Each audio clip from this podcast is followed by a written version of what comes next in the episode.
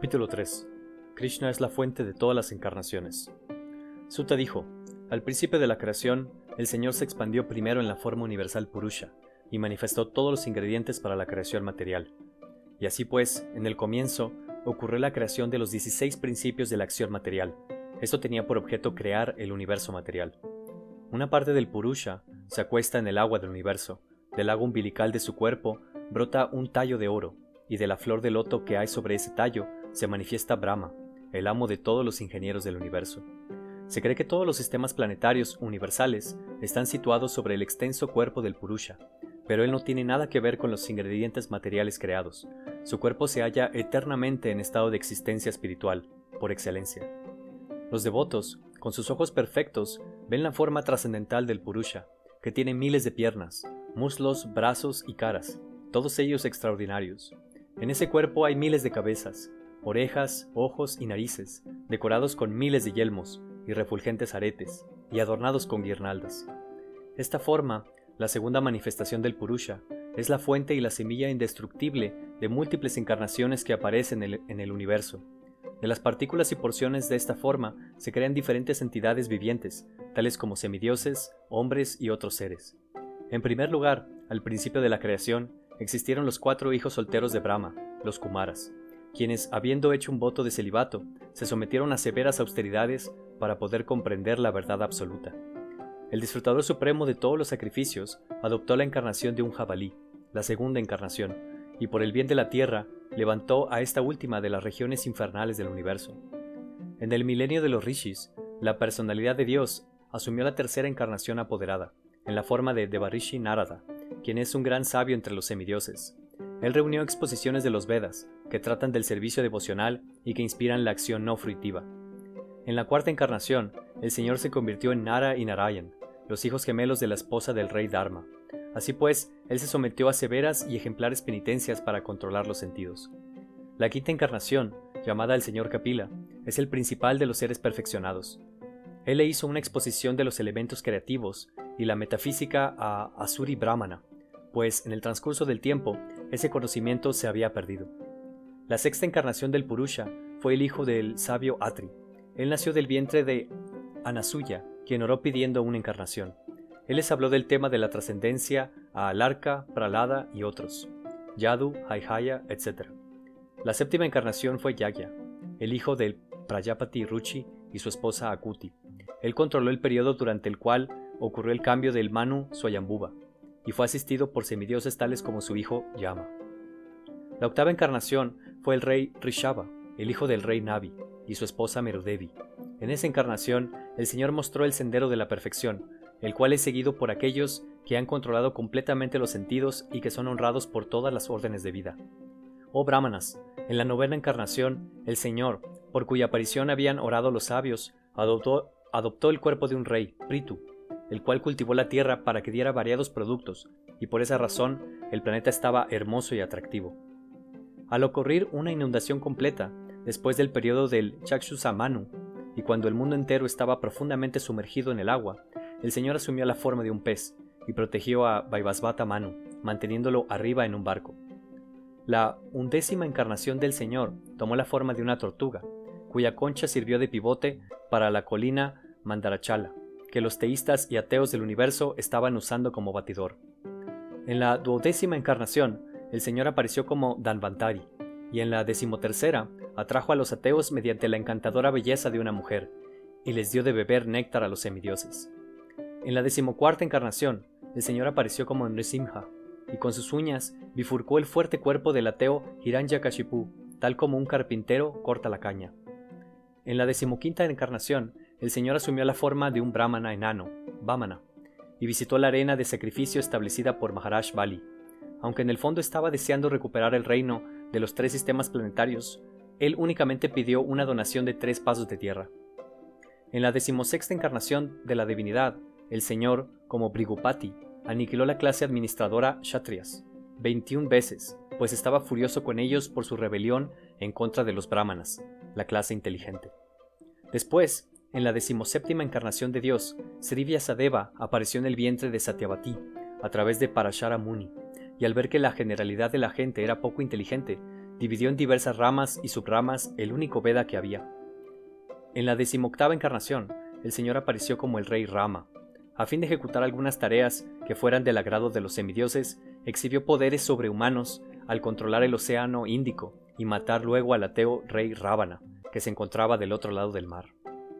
En las encarnaciones decimonovena y vigésima, el Señor hizo su advenimiento como el Señor Balaram y el Señor Krishna en la familia de Vrishni, la dinastía Yadu, y con eso quitó la carga del mundo. Luego, al comienzo de Kali Yuga, el Señor aparecerá como el Señor Buda, el hijo de Anjana, en la provincia de Gaya, solo con el propósito de engañar a aquellos que estén envidiosos del teísta fiel. Después, en el momento de la conjunción de dos yugas, el Señor de la creación nacerá como la encarnación Kalki, y se convertirá en el hijo de Vishnu Yasa. En ese entonces, los gobernantes de la tierra se habrán degenerado y convertido en saqueadores. Oh brahmanas, las encarnaciones del Señor son innumerables, como riachuelos provenientes de inagotables manantiales de agua. Todos los rishis, manus, semidioses y descendientes de Manu, que son especialmente poderosos, son porciones plenarias o porciones de las porciones plenares del Señor. Eso también incluye a todos los prayapatis. Todas las encarnaciones anteriormente mencionadas son o bien porciones plenarias o porciones de las porciones plenares del Señor. Pero el Señor Sri Krishna es la personalidad de Dios original, Todas ellas aparecen en los planetas, siempre que hay un disturbio creado por los ateos. El Señor se encarna para proteger a los teístas. Todo aquel que, cuidadosamente y con devoción, recite por la mañana y por la noche las descripciones de las misteriosas apariciones del Señor, se libera de todos los sufrimientos de la vida. El concepto de la forma virat del Señor o la forma universal, tal como aparece en el mundo material, es imaginario. Su objeto es permitirles a los poco inteligentes y neófitos que se adapten a la idea de que el Señor tiene forma, pero de hecho el Señor no tiene forma material. Las nubes y el polvo son transportados por el aire, pero las personas poco inteligentes dicen que el cielo está nublado y que el aire está sucio. De forma similar, ellas también le atribuyen conceptos materiales y corporales al ser espiritual. Más allá de ese concepto burdo de la forma, hay un concepto sutil que carece de figura definida y es invisible, inaudible y no manifiesto. El ser viviente tiene su forma más allá de esa sutileza, pues de no ser así no podría tener repetidos nacimientos. Cuando quiera que una persona experimente, mediante la autorrealización, que tanto el cuerpo burdo como el sutil no tienen nada que ver con el yo puro, en ese momento se ve a sí mismo, así como también al Señor. Si por la gracia del Señor la energía ilusoria se apacigua y la entidad viviente se enriquece plenamente con conocimiento, entonces ésta se ilumina de inmediato con la autorrealización y se sitúa así en su propia gloria. Así pues, los hombres eruditos describen los nacimientos y actividades del inaciente e inactivo, que no puede ser descubierto ni siquiera en las escrituras védicas. Él es el Señor del corazón. El Señor, cuyas actividades siempre son inmaculadas, es el amo de los seis sentidos, y es plenamente omnipotente con seis opulencias. Él crea los universos manifestados, los mantiene y los aniquila, sin ser afectado en lo más mínimo. Él está dentro de cada ser viviente y siempre es independiente.